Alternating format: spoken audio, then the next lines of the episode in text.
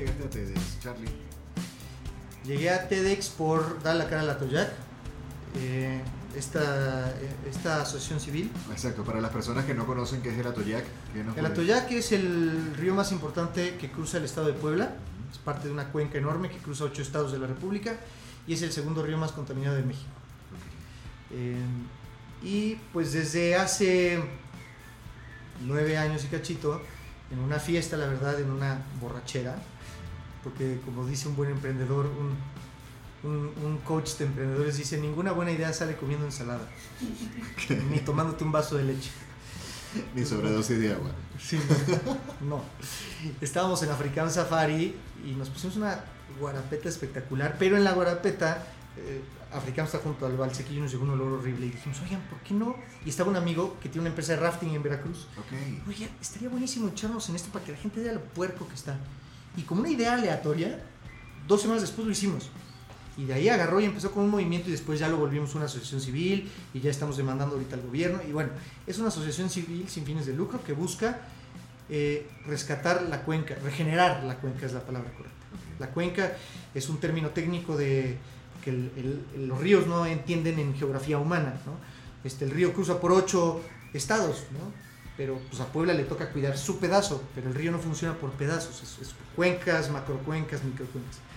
Entonces empieza el tema de la Toyaca ahí, hicimos esto y eh, pues long story short, ya hicimos esta asociación civil, estamos demandando al gobierno desde hace casi tres años para que haga su trabajo, porque el agua es un derecho humano que está custodiado por el gobierno.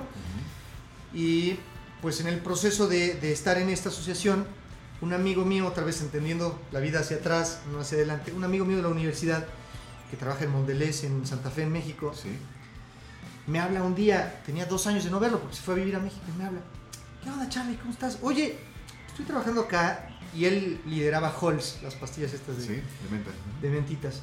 Y me dice, y estamos patrocinando a un evento de TEDx muy grande en Ciudad de México. Y me acordé de ti con lo del río, estaría padrísimo que hablaran de esto. Otra vez, yo no lo busqué, es esa actitud de... Y yo me volteé, y yo nunca había hablado en público, entonces yo me volteé. En el Atoyac están dos rectores de universidad, está un conductor de noticias, estaba Amy Camacho, expositores profesionales de, de una calidad increíble. Gran calibre. Entonces yo llegué y les dije, oigan, esta es tu oportunidad, ¿quién quiere dar, el, con- dar la plática para, para darle difusión a esto y, y que se transmita lo que hacemos? Ok. Nadie lo hizo. Y el último día de la convocatoria, yo en mi oficina sentado viendo la pestaña así de... Y en eso me hablan por teléfono, me voy, regreso y ya se había pasado una hora. dije, ay, pues ya se acabó. Pues la rellené yo. Y a los dos días me llegó un correo. Fuiste seleccionado para audiciones. Y dije, Aquí fue. ¿a qué me metí? Y entonces eh, tenías que grabar un video de dos minutos y mandarlo por correo. Y lo mandé y, y eran, mandamos como 200 videos, 200 personas diferentes. Y de ahí me dicen, fuiste seleccionado de esos 220 para hacer una audición en vivo. Esto me acuerdo perfecto porque las fechas ahorita les explico. Fue el, cuando me dijeron, cuando mandé el video y me dijeron que sí fue el 15 de julio. 15 de julio. ¿De Acababa de ser mi cumpleaños, 2015. Wow, ok. Pero me dicen, las audiciones en vivo son en Ciudad de México el sábado, 18 de julio, que es el cumpleaños de mi hija. Y era, cumplía tres años, nació en 2012, 2015. Tres años que aquí es pachangón, o sea, ya estaba contratada Frozen, Elsa, eh, Libre Soy, todo, misa, jardín, 200 personas. Dije, ¿a qué hora? A las 4. Dije, no, no, no puedo. O sea, y yo muriendo por dentro porque dije, esto que he querido hacer, del tema que quiero comunicar, y esto, y se voltea una de ellas y me dice que hoy es íntima amiga mía, Ajá. en Argentina, que es la que tiene la licencia de STDX. ¿En Me dice, Aires? ¿mandé? ¿En Buenos Aires? No, aquí en México. Ah, ok, ok. Ella vive acá. Bien. Me dice, Carlitos, con su forma, pero me dice, no, si quieres lo podemos hacer en Skype, vamos a hacer una excepción contigo. Las 4 de la tarde. Entonces salí corriendo de mi oficina, me puse mi playera la Toyac, dejé a todos los invitados, dije, regreso en una hora, llegué porque dije, internet bueno en mi oficina y no hay nadie, porque era sábado. Ajá. Ya, me, me siento enfrente, pongo la pantalla y me habían dicho que iba a haber unos jueces que vinieran a calificar. Yo me imaginé así American Idol, tres mensos en un escritorio con una hoja. No, me ponen en un proyector y hay 40 personas en un salón con libretas. Y yo viéndome a mí, yo decía, tienes cuatro minutos para exponer por qué tienes que hacer esto, por qué darle la cara y por qué este tema es una idea relevante. Y me entró así como blackout, no sé qué dije. No sé qué dije. Y al final me preguntaron cosas que sí me acuerdo, pero me preguntaron como 15 preguntas, todo lo contesté. Me dijeron, ¿estarías dispuesto a venir todos los viernes de aquí a septiembre? Y dije, antes que cualquier cosa, sí. Punto com. Y sí. Y en eso me dicen, bueno, pues estás concursando contra otros y de estos 23 o no sé cuántos van a salir cuatro. Y te avisamos el, el lunes. El lunes se me olvidó mi celular en la casa. Regreso a la oficina, cuatro llamadas perdidas de México. Y yo, ching. Soy un animal. Y Marco, si eran ellos, oye, perdón, es que fíjese, felicidades, fuiste seleccionado. Y ahí empezó. Pero todo fue por la Toyac, por mi amigo que trabajaba, que había sido mi compañero de la fiesta durante Ah. la universidad. Y pues me llevó a eso. Y a raíz de que pasó esto, yo también dije, ah, sí, claro, pues un guion. Pues un guion. La cosa, uno de los retos más grandes, ahorita que lo dices, fue hacer ese guion. Sí. Me acuerdo que un día llegamos, las audiciones eran el, el evento fue el 12 de septiembre y el 3 de septiembre fue el ensayo general en el lugar, en el venue. Todo esto en el 2015. Sí, Ok. fue de julio a, a septiembre. Claro. Y me acuerdo que fui con mi ex pareja, con mi niña. Ya Frozen lo habías dejado, ya, ya cumplió su No, eso función. ya había sido, ya había sido. Llego al lugar y no tenía el guion bien definido y faltaban 10 días. Wow. Y me acuerdo que estaba en Ciudad de México, me subí al escenario, me congelé, no coordinaba con el cambiador de diapositivas Ajá. y la licenciataria y todo el equipo de coaching que me había estado dando coaching dos meses me dijeron, brother, ¿qué onda? ¿Qué pasó? Y en ese momento me acuerdo que dije, vámonos a Acapulco ahorita. No puedo hacer el guion trabajando. Y me fui de ahí a Acapulco y me estuve tres días ahí. Y salió. Y me lo memoricé en tres días. Y el día del evento salió. Y pues ahí está. Esa sí tiene más vistas. Esa ¿Dónde tiene- podemos ver esa charla? está en YouTube, en el canal mundial de TEDx. ¿Cómo se Es- llama? Este, sale, si buscas Carlos Tapia TEDx y la charla se llama Resolver el problema del agua es más fácil de lo que pensamos. Y esa sí tiene, digo, tampoco son muchas, ¿no? Pues son 13.000, 14.000 vistas. Pero si tiene su mérito. Sí, y la verdad que nos ha ayudado a hacerle voz a la Toyac. Y otra vez, y a raíz de que di esa charla y que me encantó y que dije, qué increíble que alguien que no me conocía me conectó y que le dio voz a mi causa en algo más internacional. Otra vez, creo que es un tema de actitud. Dije, yo tengo que devolver eso. De alguna manera, ¿no? La vida nos da tanto, hay que devolver. Claro. Si no te, te empachas, te, te constipas, ¿no? Si comes demasiado y no cagas y Sí, no sí, regresas, sí, tienes que. Entonces dije, a ver, ¿hay licencias en Puebla? No. Dije, es que ¿cómo es posible que no haya en Puebla? ¿No? O sea, si, si, ¿cómo es posible que un poblano tenga que ir a Ciudad de México a contar algo que está padre en Puebla porque no hay licencia? Dije, a ver, mi siguiente cosa que tengo que hacer es conseguir. Me puse a conseguir, la conseguí. Y ya que la conseguí, eh, te dan la licencia para 100 personas en la audiencia, incluido staff. Ok. Entonces dije, no, ¿cómo? Este, para mí 100 personas es un cumpleaños. O sea, ¿Cómo le hago para tener eventos más grandes? No tienes que ir a un evento oficial de TED, a fuerza. ¿Y cómo hay que hacer? Y veo las fechas que vienen y lo que cuesta. Yo pagando pañales, ¿no? O sea, decir, fórmula y todo. Boleto barato, 3 mil dólares el acceso, más viáticos. En Estados Unidos. Sí. Entonces de repente salió un evento más pequeño que organizaron, pero de TED, que dicen, este aplica si, porque además metes tu solicitud Ajá. y es a ver si te aceptan, porque hay miles de solicitudes y no y filtran. Y si te aceptan, este evento que costaba menos, va. Y pues hago mi solicitud y me aceptan. Y me endeudé, saqué todo a 25 mil meses sin intereses y vámonos a Nueva York al evento. Y me fui y gracias a eso me dieron la licencia grande y gracias a eso pudimos tener un evento de mil personas. De mil personas. Y después en Explanada de 1300. Y gracias a eso, y fui a ese evento y después fui a otro. Y ahorita casualmente otra vez, como todo se conecta, la semana que viene, por mi cumpleaños y de mi niña, me voy a Acapulco y voy a estar en casa de un amigo que conocí en Nueva York, que tiene una licencia de TEDx, pero de la Ibero de México. Todos, mira, cuando te dejas con, creo que esta actitud de, de- de ayudar y de cumplir lo que te corresponde de acuerdo a, a estas probabilidades infinitesimales de existir y lo tomas como un rumbo y aplicas tu conocimiento y, y lo que tienes, tus recursos, tu energía, eso, eso- magia pasa, ¿no? Es que y así llegué a TEDx y por eso pedí la licencia y por eso este año íbamos a hacer, pero pues con este relajo, pues ya no. ¿Quién sabe? ¿Quién sabe? Porque bueno, siempre nos estamos reingeniando y reinventando, pero fíjate que eso que estás comentando, de toda esa conexión que paradójicamente ha llegado a tu vida, esas conexiones sin buscarlas, terminan llegando a tu vida, viene por algo que quizás eh, lo podemos llamar así, es como que el, el fuerte de este contenido a través de podcasts o qué es lo que buscamos comunicar con personalidades como tú, y es cuál ha sido tu fuente de inspiración. O sea, ¿en qué te has inspirado tú para poder entonces llegar y decir, este es el estilo de vida que yo busqué, o que quizás no busqué, pero me gustó y me lo disfruto? ¿Qué onda? Pues mira, justo ayer estaba leyendo algo de eso. y de un maestro increíble que lean, por favor. Aquí en la latiza hay muchos libros de él. ¿Cómo se llama? Se llama Krishnamurti. Ok. Judy, este, Jiddu Krishnamurti. Eh, y él justamente le daba clases a filósofos. Y decía que lo peor que puedes hacer es crear teorías y crear líneas de pensamiento que sean fijas. Porque es matar la creatividad y la espontaneidad de todo. Yo la verdad creo que nunca he encontrado ni he buscado un motivador. Es otra vez cuando lo acotas al, a hoy, claro que hay motivadores más largos, ¿no?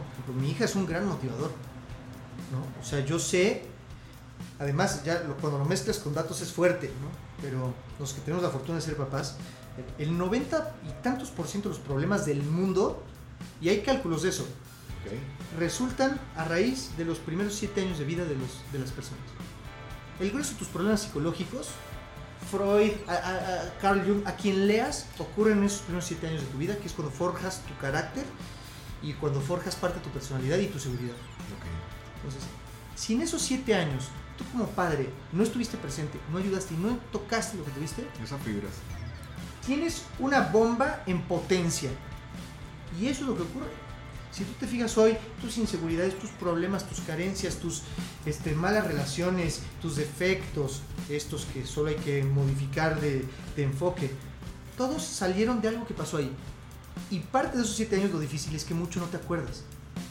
Muchas técnicas de, de regresión y de, y de hiperventilación con, que, que puedes trabajar, ¿no? Que, pero ya que eres un adulto y que te vuelves responsable de ti, yo digo, a ver, entiendo, por eso un reto muy grande también es la paternidad, y no porque sea difícil, sino por la responsabilidad que conlleva el impacto que una persona puede ser. O sea, tu hijo puede ser el siguiente Gandhi o el siguiente Hitler, según lo que hiciste, 90% en esos 7 años. Años. Entonces, eh, yo creo que mi hija es un motivador muy grande, porque además ella me ve. Y, y- y está conmigo sí o sí, ¿no? No tiene opción. Tus amigos, tu familia, tus, tu- tus colaboradores, pues pueden ir cuando quieran. Y al final tú aprendes de Y ella. tú te puedes quitar, pero ella no. Entonces ahí es un tema de, nos vamos a amarrar las agujetas para correr, pues no quiero ser un dolor. Por un lado, lo veo eso con ella. Por otro lado, yo creo que cada persona con la que interactúas es tu espejo de alguna forma. Y tiene un propósito. Y te tiene algo que enseñar. Diario. Y eso es una- un gran motivador de sorpresa y de asombro, que creo que eso es algo que jamás debemos de perder. Cada persona que llega y tú a veces dices, ay, este güey ya llegó. Pero si cambias eso, decir, llegó por algo conmigo. Claro. A ver, ¿no? La vida es como una casa de huéspedes que llega a través de diferentes cosas. A ver, mejor pon atención, ¿qué me tiene que decir? Eso es un motivador para mí. A ver qué me trae, Por supuesto. ¿no? No es qué voy a dar yo a fuerza. ¿Qué me trae hoy que yo tenga que responder con lo que tengo a eso? Eso me, me emociona. Cuando lo haces conscientemente dices, órale, este, a ver qué viene, ¿no? Y por otro lado también, el que somos animales de manada, que aunque venimos y nos vamos solos, que yo sé que viene ahorita alguien y yo puedo hacer que esa persona cambie en algo. no es mi responsabilidad, pero, Pero es tu vocación. pero que yo pueda, yo le puedo simplemente ser una buena persona con alguien, ¿no? ¿Cómo nos volvemos? Lo decía otro gran maestro, ¿cómo te vuelves buena compañía? Sé buena compañía, ¿no? Excédete en ser buena compañía. A veces mi novia me dice, que eres muy raro, güey. o sea, o sea, ya vete a dormir, estoy trabajando. Digo, es que disfruto mucho estar contigo aunque estés trabajando. O sea, no me, no me afecta estar, o sea, es, es que personas anteriores me ven, ay, ya me voy, qué flojera estarte viendo trabajar. Son enfoques otra vez de todo, ¿no? Entonces yo creo que esos son mis motivadores, realmente son, pues, ver el potencial que puedes tener de, de- de interactuar con lo que tienes cada vez de una forma más de mayor calidad. Claro. ¿Sientes que con esto entonces, ya viéndolo un poco en tercera persona, sientes que los círculos de amigos más cercanos de Charlie por eso lo identifican como un catalizador? Mira, esto de catalizador me lo, me lo dijo, estoy est- estudiando una maestría que voy viajando de diferentes países y esto lo tomé en Santiago de Chile en diciembre y es un genio, de verdad, una eminencia. En, bueno, en Sudamérica yo no la conocía, ahorita la tercera marca de telecomunicación se llama WOM. Ajá. Bueno, él hizo WOM, Wow. él fue mi profesor y él me dijo eso. Otra vez, ¿cómo llegué a esa maestría? Es otra historia de terror. O sea, yo no la busqué, llegó a mí, yo no la podía pagar, me dieron financiamiento, o sea, y me topo con genios como este güey que fueron a decirme esa palabra que para mí, esa palabra valió ya la maestría. Impactó. Y tenía que decírmelo. Claro. Y era él. Y aparte fue en una dinámica en donde yo estaba atorado y, y tú tenías que descubrir tu palabra. Y yo estaba ahí de... Se llama Bracy Wilson, ahí tiene muchos videos en internet. Lo ves, tiene una barba así, con lentes, con un moño. Es una Sí, sí, personalidad, es un sí, personaje. Parece salir, sí, parece salido de un cómic. Y se voltea y me dice, Charlie, yo te vi perdido, pero de lo que he escuchado que has aportado y comentado, tú eres un catalizador. Y yo me quedé así de... Ok, lo apunté y dije, esto me lo llevo para consultarlo con la almohada.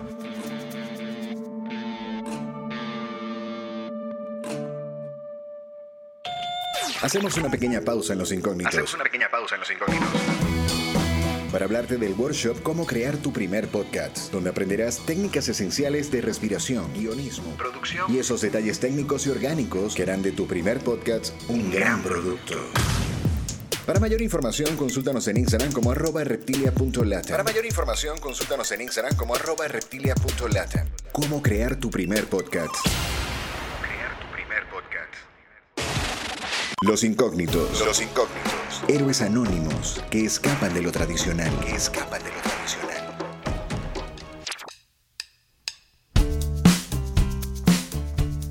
Eso me lo dijo él. Y ahora yo lo veo para atrás y él sin conocerme. Y sí. O sea, ese es uno de mis como superpoderes. Pero yo creo que si, si mis amigos tuvieran que comentar algo, yo creo que dirían que soy este, una persona a veces sobrepositiva y noble. Así creo que sería como me definirían. Y, y No tanto catalizadora, eso es como una consecuencia a veces, eso es como que me guste o no pasa, pero ya en como más personalidad creo que puede ir por ahí. ya a nivel más, más íntimo. Sí. Y eso, bajo ese contexto, hoy día que ya te estás como eso, autoanalizando abiertamente a través de, de este público en este podcast, ¿cómo pudieses decirte que, qué traducción le pudieses dar a esas grandes alegrías que has tenido por el pasar de estos años? ¿Cómo que cómo las? O sea, alegrías que tú digas, ok, ya vimos los retos, ya vimos algunas situaciones adversas, vimos situaciones donde sin buscarlas llegaron. Tu ¿Qué alegrías? Tu hija para ti ha sido una gran No, alegría. el día que nació, Dios mío. Exacto. Mira, y fue un reto porque además cuando supe que iba a ser papá, Dios mío, no, vendí mi coche, o sea, fue una locura. Este, yo vivía con mi mamá, o sea, tuve que rentar un departamento. Fue un reto. Pero el día que salió, me acuerdo que además uno de mis mejores amigos otra vez, de toda la vida, fue el médico que la trajo al mundo. Bien. Sí. Este, y además fue su primera bebé que trajo en un hospital privado. Me acuerdo. amigo toda la vida, también médico muy, muy, de- muy importante aquí en Puebla. Ahorita está en Londres, pero se iba a casar en mayo, también se suspendió. Bueno, se pospuso. Pandemia. Pero, pero sí, pandemia. Eh, pandemia, gracias. Eh, pero el día que nació mi hija, Dios, sí, sí fue algo, cuando me la dieron, que dije,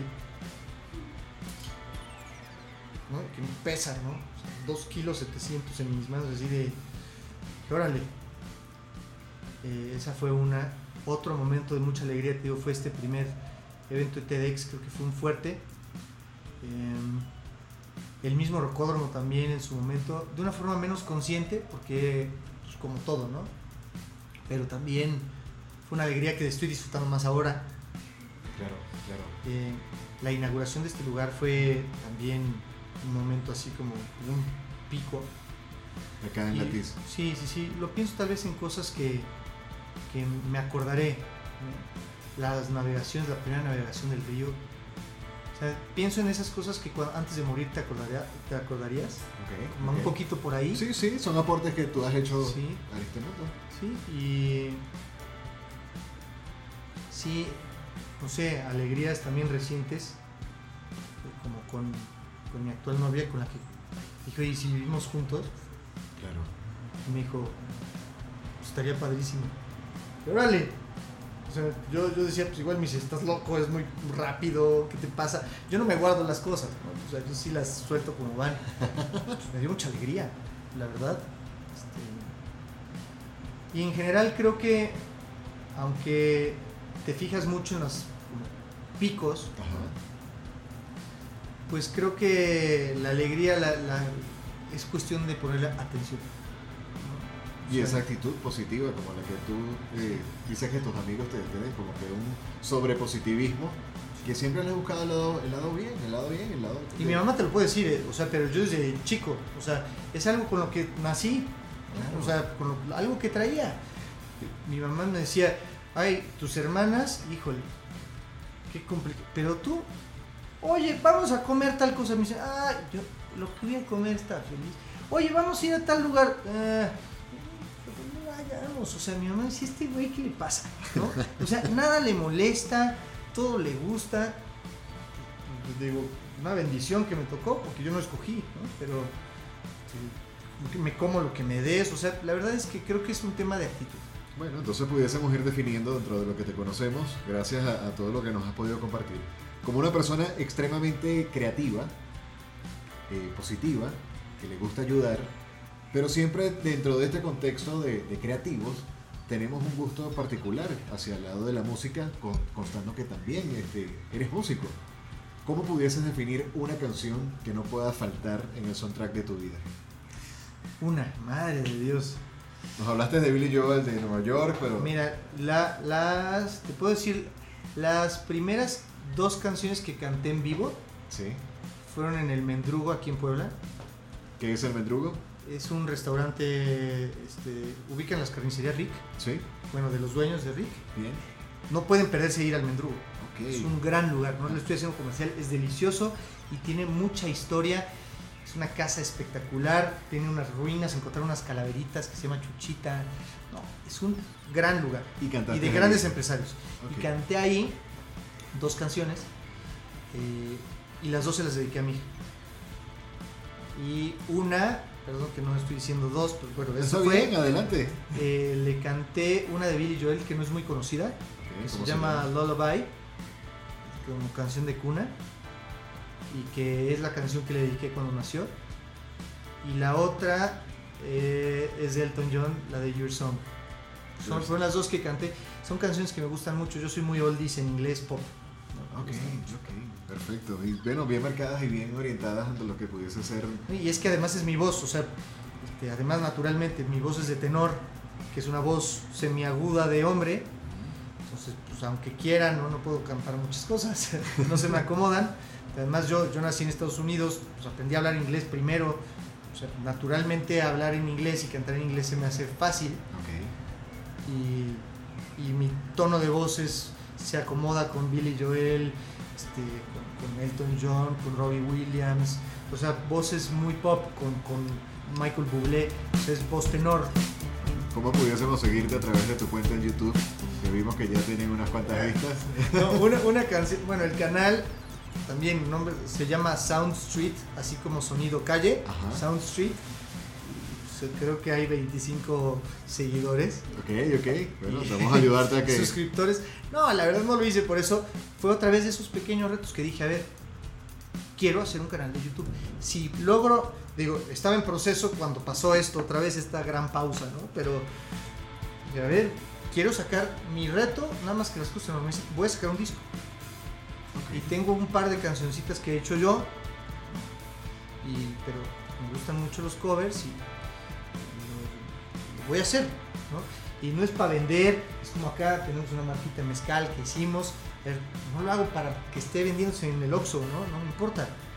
Pero es una marca que es de la Latiz, con un mensaje para la Latiz, hecho para el lugar. O sea que Charlie pudiésemos decir que es una persona que lo quiero, lo hago, lo logro. Pues lo que me interesa. la verdad. Porque en muchas cosas. También te lo puedo decir. ¿eh? Si le preguntas a mi papá, le preguntas a mi mamá, es que este güey, o sea, no acaba nada. ¿No? Digo, yo, yo, yo soy. Tengo además trastorno de de atención. Aquí el tema de lectura, y que coincide aquí con mi amigo Manuel, socio de. O sea, creo que podemos estar leyendo 20 o 30 libros al mismo tiempo y no los acabo, pero no puedo, no puedo leer un libro seguido. Me aburro. Claro, Entonces es lo mismo, puedo estar ahorita platicando contigo, pero eh, en mi trabajo llego y abro mi laptop y abro mi correo y digo, a ver, voy a contestar correos y de repente veo un correo que me salió del lugar que fui a hacer rafting hace un mes y digo, no manches, sí, padrísimo y abrí ya mis fotos y entonces me acordé que cuando rafteamos hicimos lo de la Tudac, entonces me fui a ver unas de la Tudac y me acordé que uno de los que está ahí es José Adrián y que había que no sé qué y entonces en Workosfera y que hay un evento y nos vemos al rato y de repente ya estoy googleando a un retiro espiritual que me quiero ir a la India y ya son las seis, ¿no? Y eso hice, ¿no? Así, pues así es mi cabeza, tengo que ordenar muchas cosas, pero en lo que pongo mi cabeza, lo hago. Ok, ok. Sí. Mira, súper enriquecedora toda esta plática, de verdad que sí, ha sido muy, muy nutritiva, nutritiva para todos nosotros y bueno, para la audiencia ni hablar, este, tomando en cuenta que esto se une dentro de la primera temporada de estos podcasts, eres oficialmente ya uno de los incógnitos. Y ya para cerrar, ¿qué pudiese decir Charlie? Soy un catalizador incógnito, ya le agregué gracias a ti. Incógnito, Bien, Ya, ok. todo ya. hay que encontrarle el porqué. Muy bien, así como dice, bueno, son dos canciones, son dos canciones, usted es el que manda. ¿Qué pudiese decirnos Charlie dentro de toda esta experiencia y tocando ya fibras a través de labores sociales, como el caso del TEDx, como el caso del Atoyac, como el caso de las empresas que nos han estado describiendo, casos eh, de, de lo que es la situación actual? Nos, nos pusimos también en, en áreas como, bueno, conocemos un Narnia con, con lo que fue las ardillitas, este Kinder, a lo que salió de este rocódromo el más grande de Latinoamérica, pero también nos estuvimos viendo en casos como proyectos como este. Entonces, ¿qué le pudieses decir? O sea, ¿cuál sería tu aporte a estas nuevas generaciones? Viendo de que algunas vienen un tanto golpeadas, otras no tanto, pero necesitamos hacer algo para cambiar el mundo. Pues mira, regresando un poquito a lo que te decía antes, yo creo que es momento de, de- yo creo que hace, hace unas décadas tú podías elegir hacer lo que quisieras y no había consecuencias. Porque el mundo lo soportaba, Claro. porque había tiempo. Yo creo que ahorita como en el Atoyac, por ejemplo, que también lo tengo matemáticamente calculado, en México no va a haber agua limpia en 2031, te lo firmo. Si sigue igual, te lo firmo, ¿eh? Y vamos a tener que hacer lo que es Barcelona, traer agua eh, del mar, ¿no? En helicópteros o vamos a tener que desalinizar agua. Porque toda, hoy el 80% del agua de México, agua superficial, Sí. está contaminada. 80%.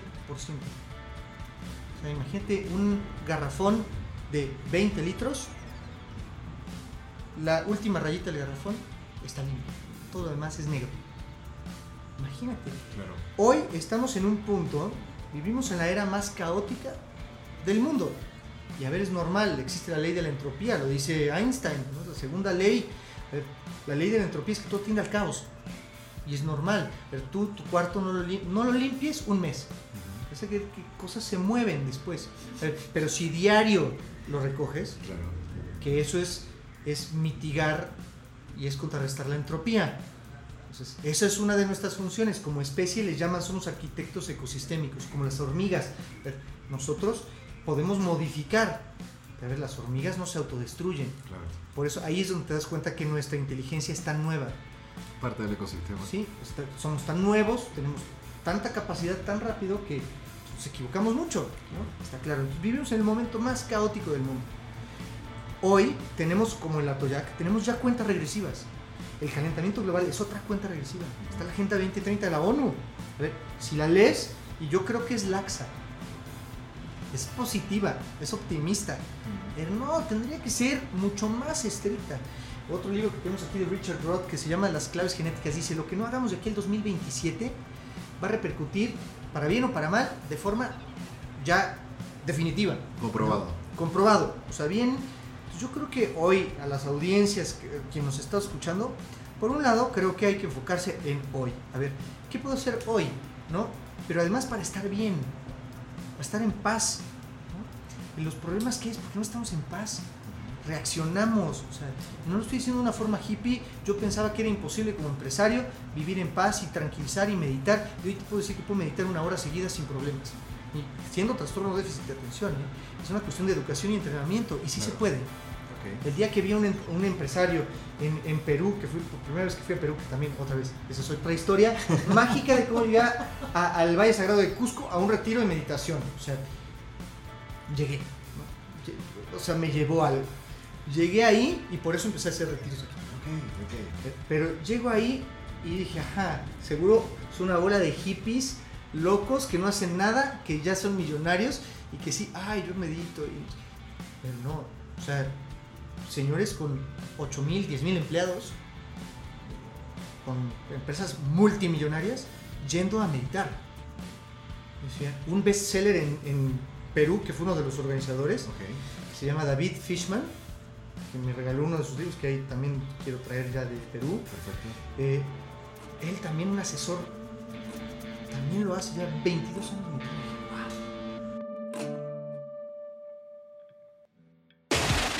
Los incógnitos. Los incógnitos. Héroes anónimos que escapan de lo tradicional. Que escapan de lo tradicional.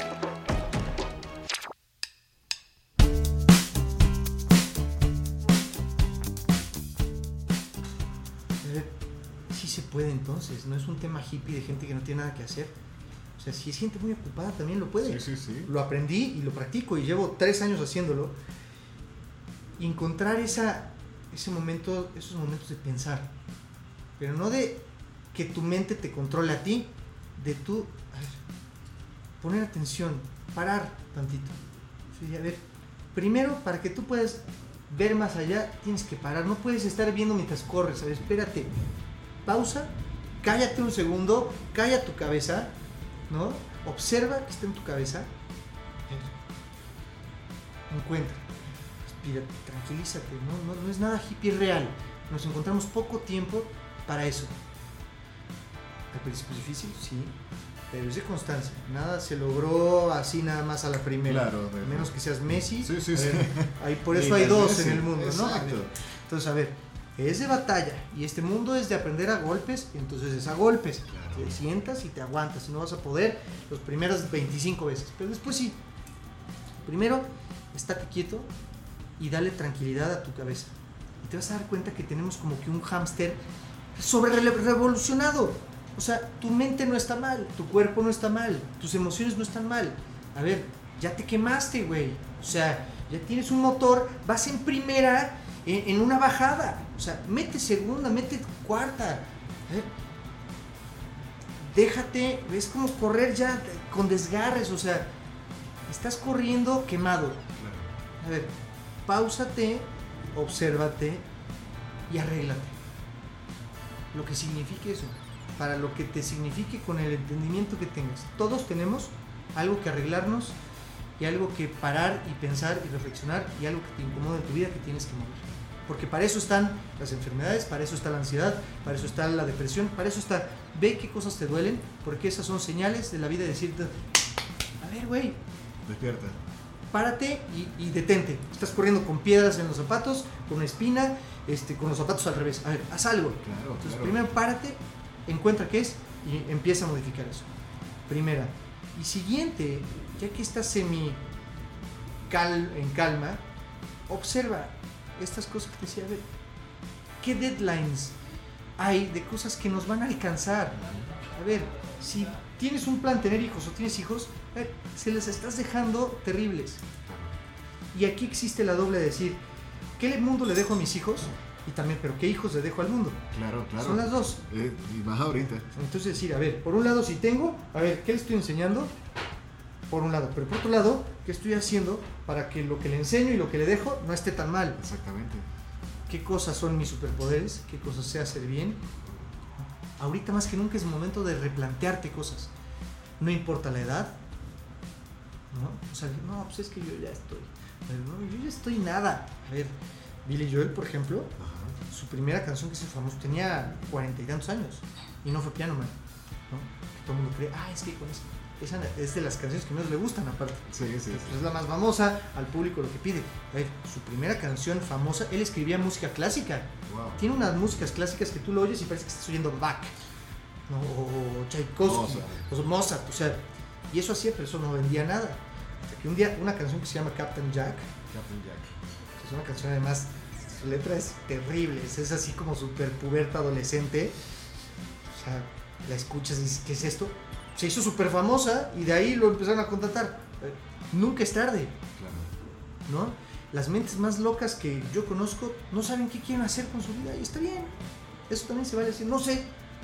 Pero si estás con una actitud de ayudar, no te importe no saber. No pasa nada. Mañana igual. Pon atención. Yo luego se lo digo a algunas personas que en un país como México que la gente es muy devota y católica y, y fanática, ¿no? Porque al final muy superficial muchas cosas, pero digo, a ver, no me quiero meter en lo que crees, ¿no? Pero a ver, ¿rezas en las noches? Sí. Ok. Y si rezas en la noche, ¿por qué rezaste ayer? No, pues recé por encontrar un mejor trabajo. ¿Ok? Y hoy has puesto atención o has mandado solicitudes o has ido a tocar puertas o has visto si hay en el periódico ofertas? No. Entonces, güey, El cielo no te va a caer. pues no. A ver, si pediste, o digo, eh, quiero encontrar el amor de mi vida, Diosito, ayúdame. Y al otro día te levantas, te bañas, vas en friega, otra vez todo rápido, te comes un pan, te vas a tu trabajo en friega, mentándole la madre a todo el mundo, llegas a tu oficina a pelearte con la gente o a contestar correos, llegas a tu casa, vas al gimnasio un rato, regresas, a dormir una cerveza y adiós. ¿Cuándo te fijaste en la gente que está cruzando la calle? ¿O qué tal que la que está trabajando junto a ti es? ¿Cuándo pones atención a lo que pides? Observar el entorno. Entonces lo que digo es, lo que quieras, ponle atención. Claro. Parece algo obvio, pero no lo hacemos. ¿no? Es como el juego del bocho amarillo. No, ¿Cómo no sé- eso? No, eso no, ¿no? lo conozco. Bocho es el Volkswagen exacto, Sedán. el Carabajo, yo cuando éramos chicos me acuerdo que íbamos, tú vas en la calle, tú dirías, hay muchos o pocos bochos amarillos en la calle. Ok. Tú dirías normalmente que hay pocos o Hay no hay. pocos, ahorita hay pocos. ¿Cuántos has visto en un mes? Ni uno. Exacto. Te garantizo ahorita que salgas y es un trabajo como casi de hipnosis. Ajá. Te garantizo que en esta semana vas a ver. Los vas a ver. Es atención. ¿no? Entonces, si tú estás poniendo atención a lo que además quieres, que no hacemos, porque somos muy buenos para pedir, pero no por poner, para, para estar siendo y, a- y Observadores. alertándote. Entonces, si en esa actitud es de asombro y de estar buscando todo lo que llega a mí, por qué viene, y lo enchufo con lo que quiero, tienes ahí un ganador. Claro, ¿no? claro, claro. Y entonces, entonces, si te calmas, si encuentras estos problemas, si pones atención a lo que quieres y además lo logras aterrizar, que te digo, estudiale, ¿no? júntate con gente que sabe, ¿no? Págales una comida, invítalos a comer tacos a que te cuenten su experiencia, escucha podcasts Claro. ¿no? de emprendimientos, cultívate, métete una clase ahorita que tú es en línea y muchos gratis, métete a YouTube a ver, y aterrízalo. Así. Asesórate, ve a una incubadora, a ver, vas, güey, Sí, sí, sí. y hazlo. Las herramientas están, simplemente es bueno eso, tener Entonces- el propósito y querer, querer darle. y darle forma, Sí, ¿no? sí, entonces, Entonces yo creo que hoy más que nunca que el conocimiento es gratis y está por todos lados. claro. Entonces yo creo que si hacemos eso, yo pudiera decir algo un poquito a la audiencia, pues sería eso y que pues empezar hoy. No, no decir, ay, es que mañana y somos procrastinadores profesionales. Sí. Hoy ya acabó, ver, no, hoy no ha acabado, hoy va a la mitad. Así es, ya, ya acabó tu jornada laboral. Sí, güey, te faltan seis horas para dormir, ¿no? Pues órale. Ándale, ¿no? sí, sí, no, Ponte literal. las pilas. Es así. Esa actitud. De verdad, eh, actitud y bueno, hay muchas cosas que, que podemos sacar de, de toda esta plática. De verdad, muchísimas gracias por habernos acompañado Yo el día de feliz. hoy. Eh, ¿Dónde pudiésemos ver parte de tu trabajo? Nos hablaste del canal de YouTube, donde podamos buscar a Charla TEDx, Carlos Tapia. Sí, Tus redes sociales, algo que quieras comunicar a la comunidad para que puedan empezar a, a conocer un poco más de ti. pues mira, la verdad es que no soy tan de redes sociales. O sea, las tengo, Sí, o sea, pero casi no las uso. las uso para trabajo, ¿no? Pero ok. este, en, en Facebook estoy como Carlos TC, que es Tapia Camino. Si me buscan así, difícilmente me van a encontrar, porque lo he intentado y es, hay muchos Carlos TCs, pero bueno, ok. eso está. Eh, en Instagram estoy como Carlos Tapia Camino, creo. Car- no, Carlos E. Tapiac. Sí, ya me puse así. Carlos E. Tapiac. Ok, Así estoy en Instagram. En Twitter estoy como también Carlos Tapia. No estoy tan seguro. Eh, y también mi mail, mi celular son dominio público.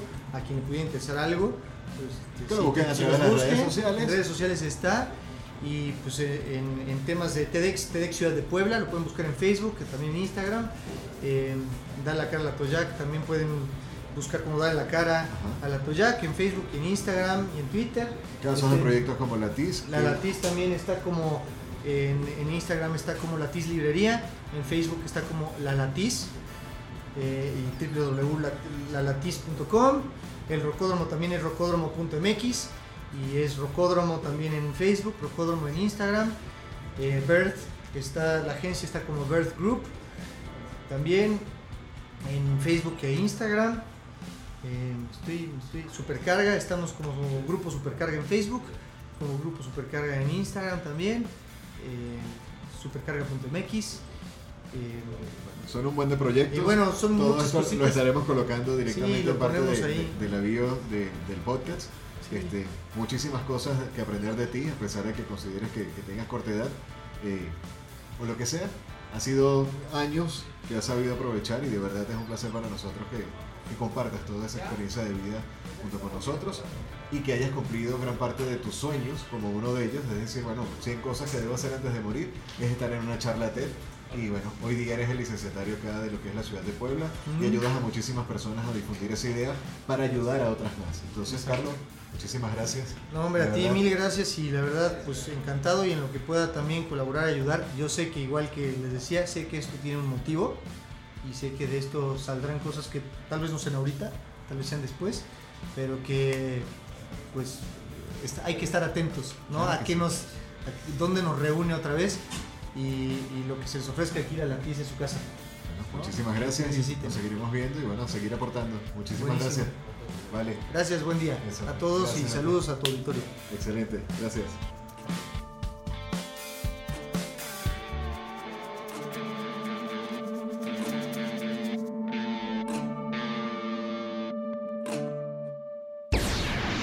Y hasta aquí llegamos por el día de hoy con este episodio de Los Incógnitos en su primera temporada. Con el capítulo Inspiración. Los Incógnitos, héroes anónimos que escapan de lo tradicional. Que escapan de lo tradicional.